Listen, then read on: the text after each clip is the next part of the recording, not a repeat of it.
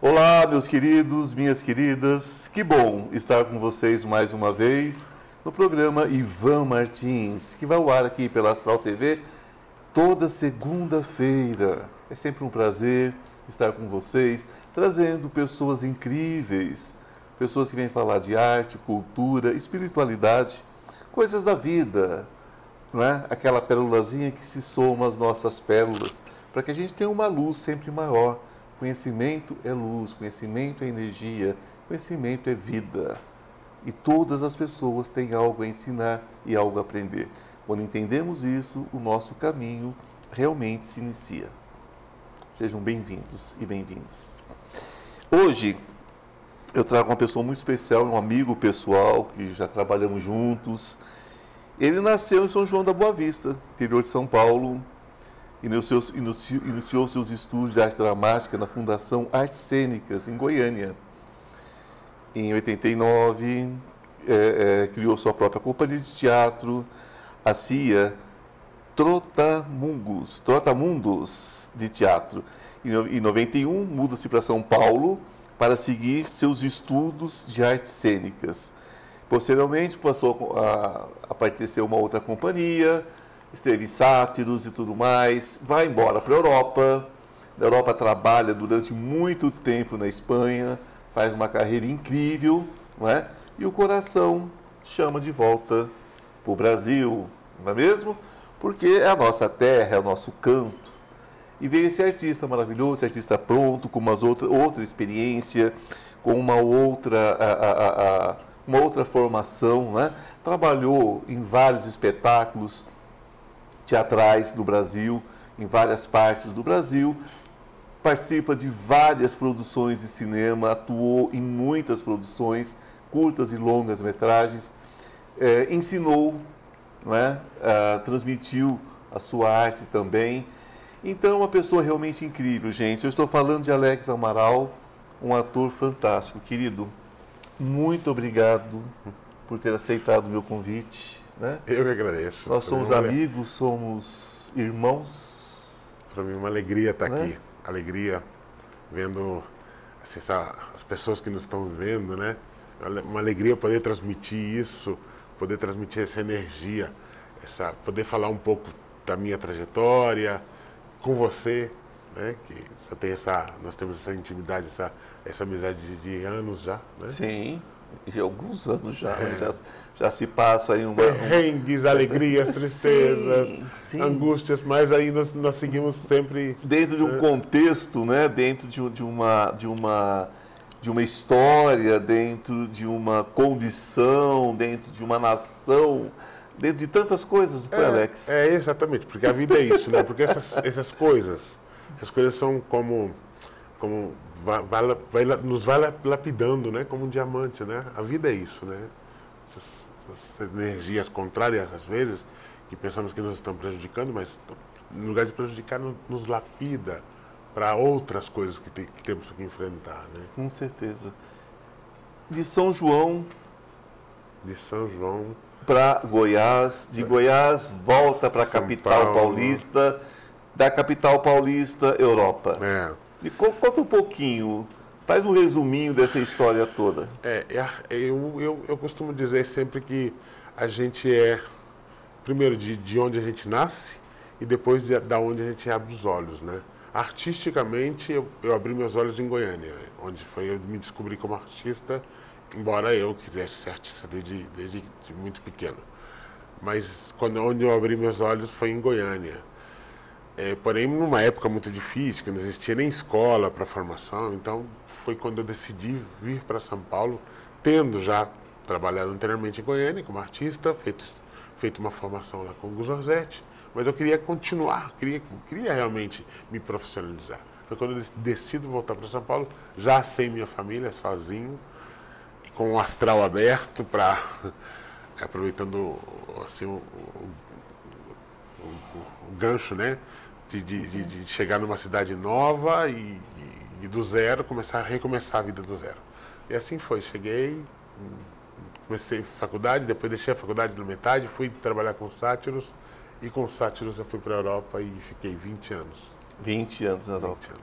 Você trabalhou com grandes diretores, com grandes Sim. roteiristas. Sim. Conta um pouquinho pra gente. Sim, tive, tive, tive a sorte de chegar e estar nos lugares certos nos momentos exatos.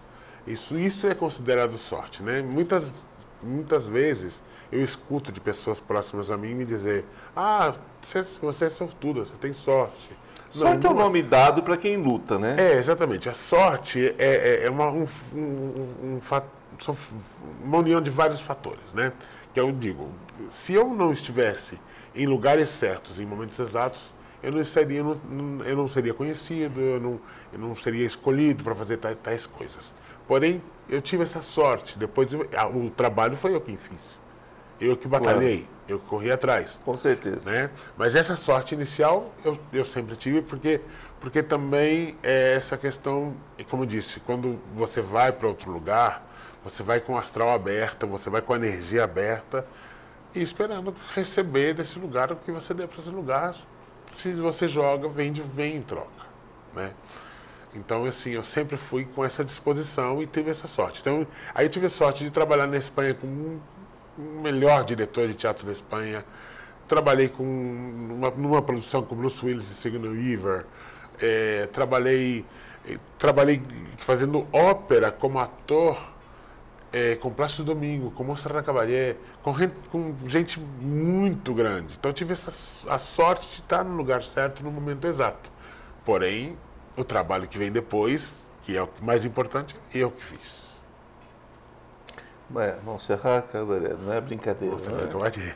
Dá pra você guardar isso. Uma grande É estrela. uma joia, né? Mundial. Aí é uma pessoa, né? É um ser humano também incrível, né? Sim, sim. Tinha as loucuras dela, Sim, como toda grande, Sim. grande Mas estrela simples, da ópera, ela né? chegava para ensaiar, Grande diva da sentava, ópera. sentava, tomava o chazinho dela s- tranquilamente.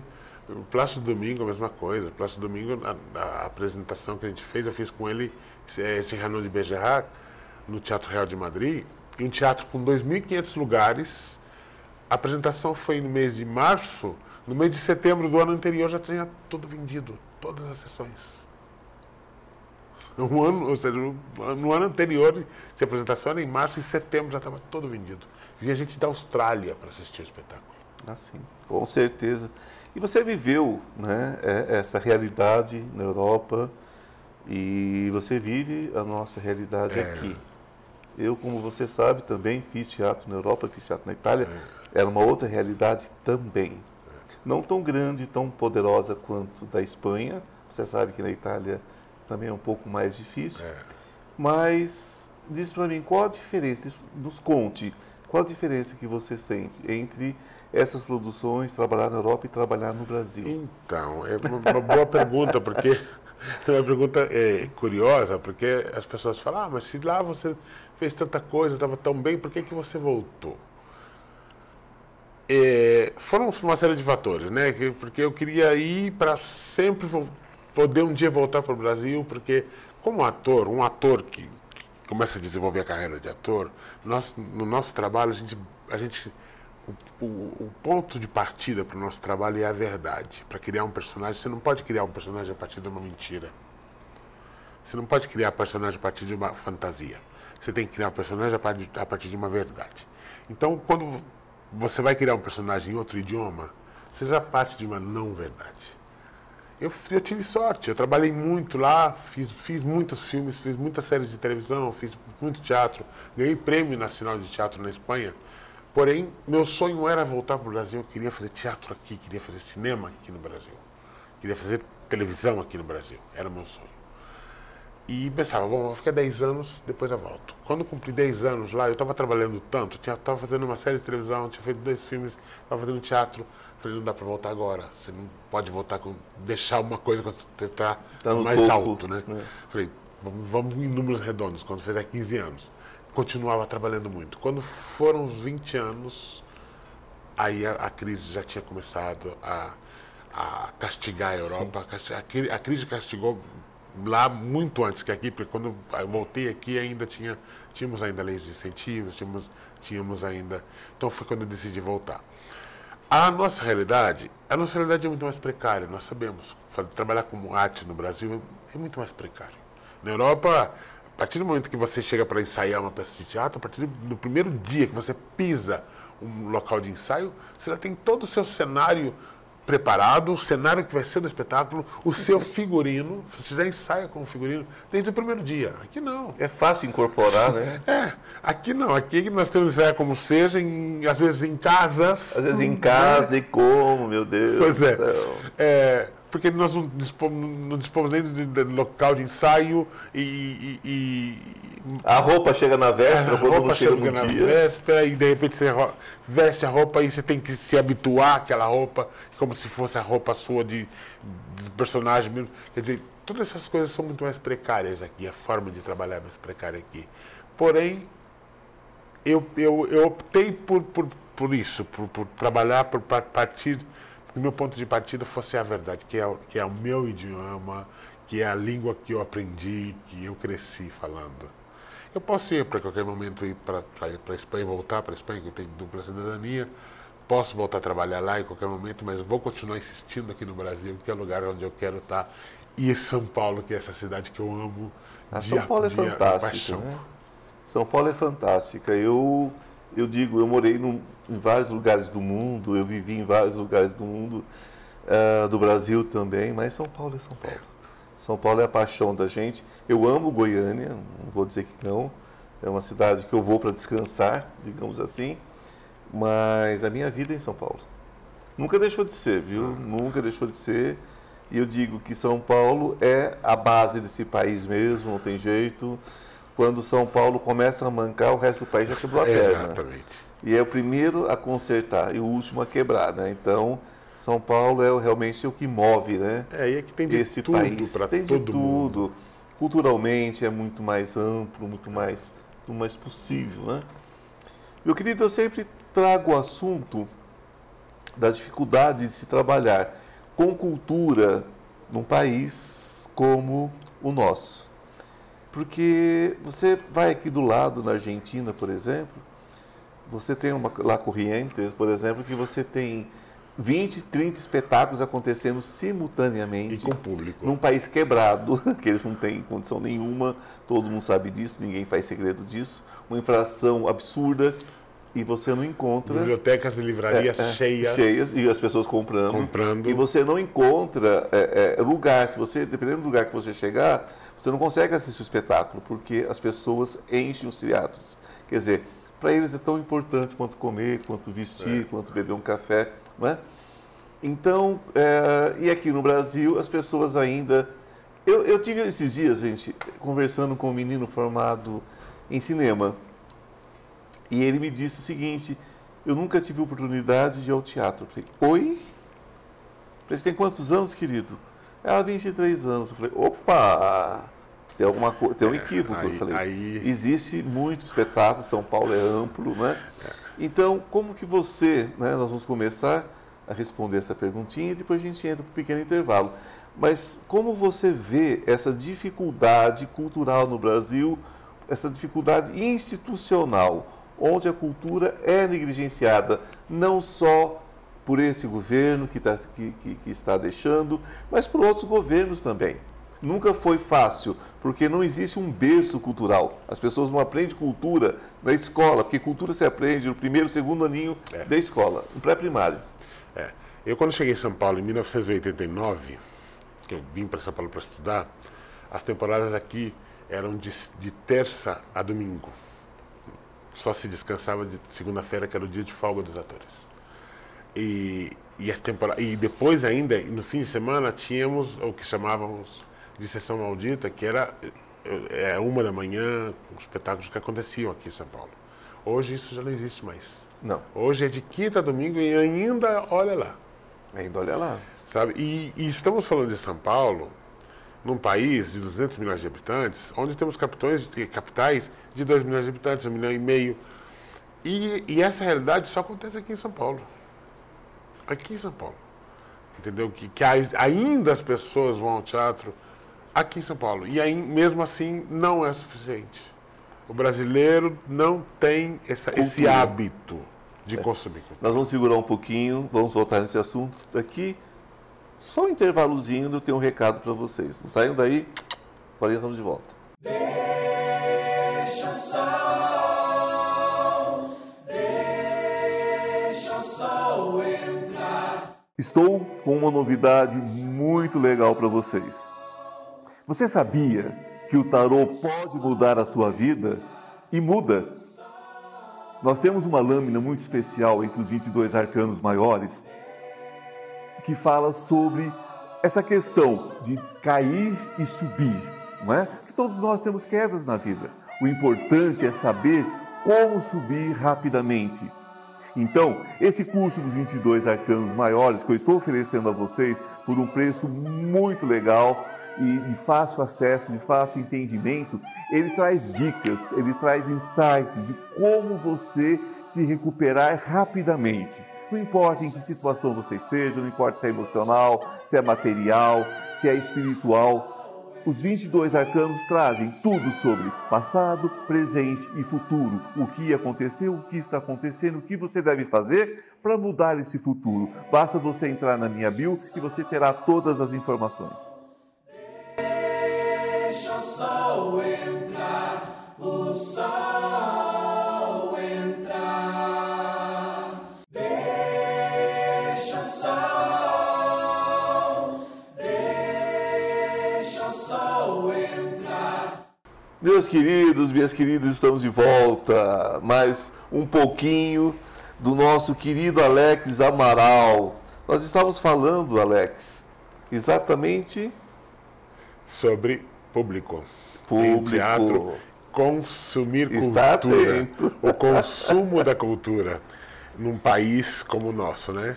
E, é- e- e- e- é interessante, o país, o Brasil é um país que nós temos artistas maravilhosos, temos autores maravilhosos, temos poetas maravilhosos, músicos maravilhosos e um público tão desleixado, né? É porque não, não entende como necessário, né? É, Se você não lê, o seu filho não aprende a ler. É, Vai, vai ler o básico, né? Vai ler aquilo que, necessita, aqu- aquilo que ele acha que necessita. Mas não vai ter condições de ler um livro porque não aprendeu. Porque não tem, não tem, não tem aquele exemplo do pai, mesma coisa, é o teatro, não é mesmo? É curioso porque quando, em, em 1922, acontece aqui em São Paulo a Semana de Arte Moderna, eles fazem o movimento antropofágico. Sim. Que o movimento antro- antropofágico, que, que, que- em que consistia isso, né? Em pegar tudo, que, aquela cultura que se consumia vinda de fora e comer ela, regurgitar. né? E, e soltar a maneira nossa. E parece que nós estamos com esse, esse constante movimento antropofágico em 2022, 100 anos depois. Quer dizer, depois do movimento antropofágico veio a Tropicália, que é a mesma coisa. A Tropicália era a mesma coisa. Nesse processo. Mesmo processo. A bossa nova. Todo, todos foram movimentos culturais que agitaram o país no sentido de, de fazer com que o público nosso se adaptasse à nossa realidade, à nossa cultura. Até o método do Stanislavski, quando foi trazido para o Brasil, no TBC, aqui em São Paulo, o Eugênio Kuznet adaptou o método do Stanislavski à realidade brasileira. Mas você não acha que a antropofagia acabou acontecendo ao contrário? Nós acabamos inter... Virou- eh, eh, fazendo quase que transformando a nossa cultura Em algo coisa, interna- uma coisa elitista, É. internacionalizada, É, é. uma coisa que se adaptasse Pra inglês a- ver, né? a- né? Às inglês ver. casas inglesas, as É, casas que francesas, as exato. casas. Exato. Desculpa te cortar, mas, mas é, é, é- é exatamente isso, porque é o que era para ser uma coisa acabou virando outra, né? Porque a cultura não, é, a cultura no Brasil ainda não é para massa, para grande massa. A grande massa da, da periferia não tem acesso, não tem acesso. Então quer dizer, é um- uma discussão política muito profunda. É porque não é interessante, né? A a pessoa quando tem cultura, quando tem conhecimento, porque o teatro ele, ele tem essa função de levar, de levar a- o, o- o- espectador né, a pensar, né, a refletir, porque senão é um, espetáculo vazio, né? A gente sabe que existem os caça-níqueis, que não diz nada com nada, mas o teatro, a essência do teatro é fazer você pensar, você raciocinar, você é, é, pegar aquele retrato, aquela, aquela, aquela situação e trazer ela para a sua vida, né? Ou para confirmar alguma coisa, ou para negar alguma coisa, mas é. É ela, ela, ela, é transformadora, né? Então, e o artista é muito perseguido por isso, porque o artista é um veículo de transformação. Então, arte e artista, né? que é a mesma coisa, é, dirigindo um grupo de pessoas que vão se tornar pensadores, que vão trazer outros pensadores e outros pensadores, incomoda, porque quando você sabe, não é passado para trás, né? É, eu, não é posso, é enganado. eu posso te dar um exemplo pessoal, pessoal meu, que um, eu fiz um espetáculo solo que eu fazia uma transexual, um personagem transexual. E era um personagem transexual, como mostrava o personagem, nos três momentos da vida dele: 12 anos, 35 anos e 75 anos. Olha a inteligência da, da, da montagem. Qual é? Nós tínhamos é, pessoas que poderiam se identificar com com a história. Né? É, pessoas do mundo LGBT, pessoas da terceira idade, pessoas que, que, que são que passam por qualquer discriminação por serem gordos, por serem é, afro, afrodescendentes, por serem. Ou seja, tem, é, é um, um, espetáculo que falava de um, de um assunto de uma transexual, mas não estava falando somente desse assunto. Então, é, ele, ele abordava todos esses, esses, esses, assuntos. Tanto que nós fizemos uma apresentação no interior de São Paulo, no SESC, que a, a, a, plateia era maioritariamente pessoas de mais de 60 anos. Que foi maravilhoso, adoraram. É? Quem foi esse maluco que, que trouxe? Pois é. Então, então, mas eu conto essa, essa, experiência pessoal, porque eu falo isso como um nicho de mercado para você conquistar. É, que forma de conquistar público? Que forma de fazer com que chegar até as pessoas? É, é falar a linguagem delas. É, nós nós é, é, fizemos esse trabalho juntos. Eu tive o prazer de escrever e dirigir o meu querido amigo Alex, e, e nós tivemos uma experiência linda com isso, porque o espetáculo foi aceito em lugares que a gente não imaginava, né? Viajou pelo Sesc, uh, fez algumas cidades do interior de São Paulo e, e, tinha um público maravilhoso, um público já de terceira idade e que se identificava é, dizendo assim, eu nunca tinha visto por essa forma. Exato. Né? Eu, eu vou lidar diferente agora com as pessoas que é. passam por essa condição. É. E o maltrato, né? Da é. própria terceira idade. E, e, o maltrato da própria terceira idade. O meu medo, meu medo era. O meu, não é o meu lugar de, de fala, eu não sou transexual, eu sou um ator interpretando, era, era um ator interpretando uma transexual. E na estreia tinha um grupo de, de transexuais que vieram, porque a maquiadora estava fazendo um curso, a maquiadora era transexual, e estava fazendo um curso com umas transexuais em Aparecida de Goiânia, uma cidade satélite de Goiânia, e trouxe as companheiras para assistir. No final, todas emocionadas, estou contando a minha história. Então, isso para mim foi muito gratificante, sabendo que eu pude falar a, a voz dela, sem ser meu lugar de fala. Né? Uma, uma deputada também transexual, também que, que, foi uma coisa fantástica. É, é, porque o lugar de fala de todos nós é empatia. É. Né?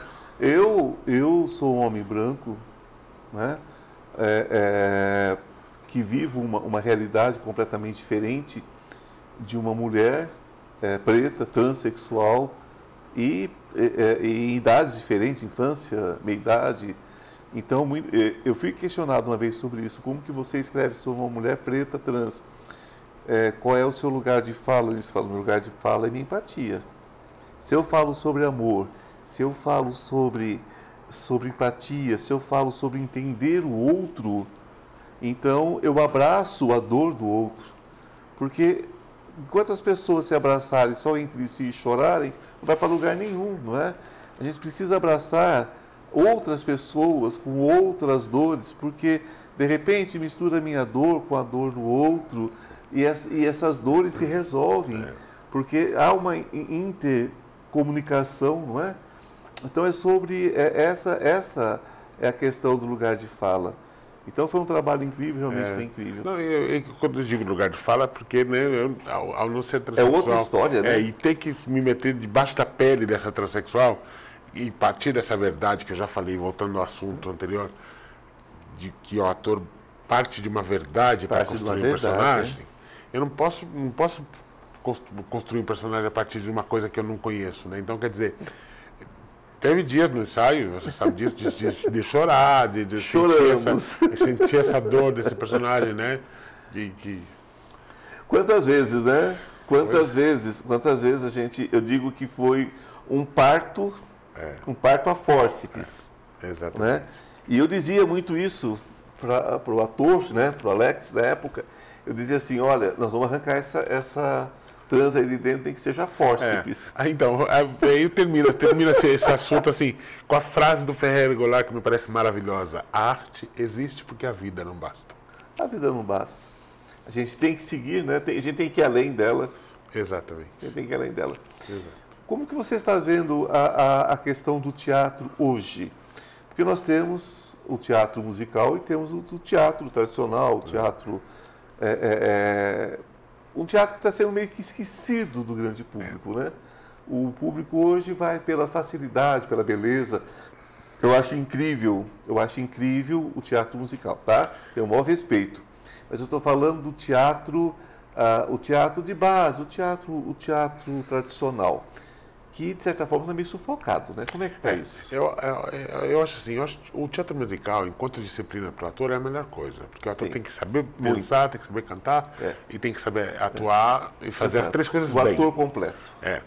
E isso é uma coisa que se vem buscando desde os anos 80, que nós, nós não temos Broadway aqui no Brasil, mas a gente vem buscando, né, com essa busca desde lá atrás. E está conseguindo, porque o teatro aqui é completo, perfeito. é. Mas o que acontece? Eu acho que o no Brasil nós temos que buscar um caminho para não fazer os, os mesmos enlatados da Broadway. Um, um teatro musical brasileiro. Sabe? Que eu não sou contra o teatro musical, pelo contrário. É, um- é teatro. Mas né, agora tem o musical da Alcione, fizeram também do Cartola. Mais, é, mais um musical mais tupiniquim, nossa. Eu vi Chiquinha Gonzaga, por exemplo, que foi maravilhoso. Então, então uma coisa Rio. nossa, né? Agora, é, agora, esses musicais que vêm da Broadway, que da mesma forma que é fe- feito lá e é feito em qualquer lugar do mundo, só muda o idioma, isso pra mim não, não fala nada, porque, sabe, se eu quiser ver, eu vou lá, vou lá na Broadway. Sabe? Sim. E aqui nós temos que fazer coisas nossas. E a, e- e a condição do teatro E tradicional? o teatro tradicional sim foi sufocado por isso. É, o teatro, o teatro na verdade, o teatro está sempre em crise, Ivan. Sempre, sempre. Sempre, desde- desde sempre. Sempre, sempre, sempre. Desde Shakespeare. sempre. Porém, o teatro não morre nunca. Ele vai ter suas crises, tá mais, vai estar mais lá, lá em cima, é outra época, você vai estar mais a- arrastando que nem os répteis, mas o teatro não vai morrer nunca. Então, assim, A gente continua escrevendo, atuando, dirigindo, não tem como, né? É como, insiste. é como se surgiu, a televisão e acabar com o cinema, o cinema não acabou, o cinema está aí. Entendeu? E o teatro Ele pode aí dar uma transformação grande com o metaverso, né? Agora- Mas Agora que, nós, que nós temos problema assim de público, o teatro tradicional passou a ter problema de público depois da, da, da proliferação dos musicais, sim, passou a ter. porque é mais difícil entender o teatro tradicional. Exatamente. Somente se ele for alguma coisa Te leva a pensar, para levar leva, a pensar, para refletir. né? Exatamente. Não que os musicais também não tenham esse, esse lado, né? Você vê um violonista no telhado, alguma coisa, de uma profundidade, uma beleza, e muitos espetáculos maravilhosos. Eu, eu- eu sou apaixonado por musicais. Aqui não é a questão não gostar do musical, aqui a questão é até que ponto o teatro musical, as grandes produções, não sufocaram o teatro, né? Eu vi logo depois que, que terminou o boom da pandemia, eu até comentei com você a quantidade de textos vitorianos. Falei, gente, o que está faltando? É teatro de texto? Porque eu sou um, um autor verborrágico, né? Ninguém aguenta o ta- o tanto de texto que eu coloco. Mas é, é quando você pega o, o- o teatro vitoriano, aquele, aquele teatro de costumes, você vê que, que, que, que essa necessidade do texto, uma compreensão, né? As pessoas não estão muito interessadas em, em- em teatro experimental, não é? As pessoas perderam esse, esse, É, tem, assim, tem alguns espaços que resistem, né, como os espaços sátiros, que Ah, não, mas ali é outra coisa, É, né? ali é né? incrível. É, exatamente. Então tem espaços assim, que resistem, mas o teatro mesmo, assim. É um teatro mais alternativo do que É, experimental, como nós tínhamos né? aqui em São Paulo nos anos 80, tinha a- a- o Teatro Enfio, o Teatro Bela Vista, que eram salas offs, né? Offs, que- é. Consideradas assim, e que enchia público. Quando você pega Sartre, é outra história. Eu lotei oito assim, meses aqui um teatro, no Teatro Bela Vista, na Rua Major Diogo, aqui em São Paulo, com um grupo lá de Goiânia. Fazendo divulgação, que a gente fazia divulgação para os restaurantes do Bexiga. E tinha, entrava cantando música espanhola no restaurante e, vendia ingresso. Assim, lotei oito, oito meses, mas estou te falando de 1993. Outra história, outra Hoje, estrutura, claro, outro hoje, país. Hoje em dia já. outro país, outros tempos. Alex, uma alegria, Minha. uma prazer. tristeza.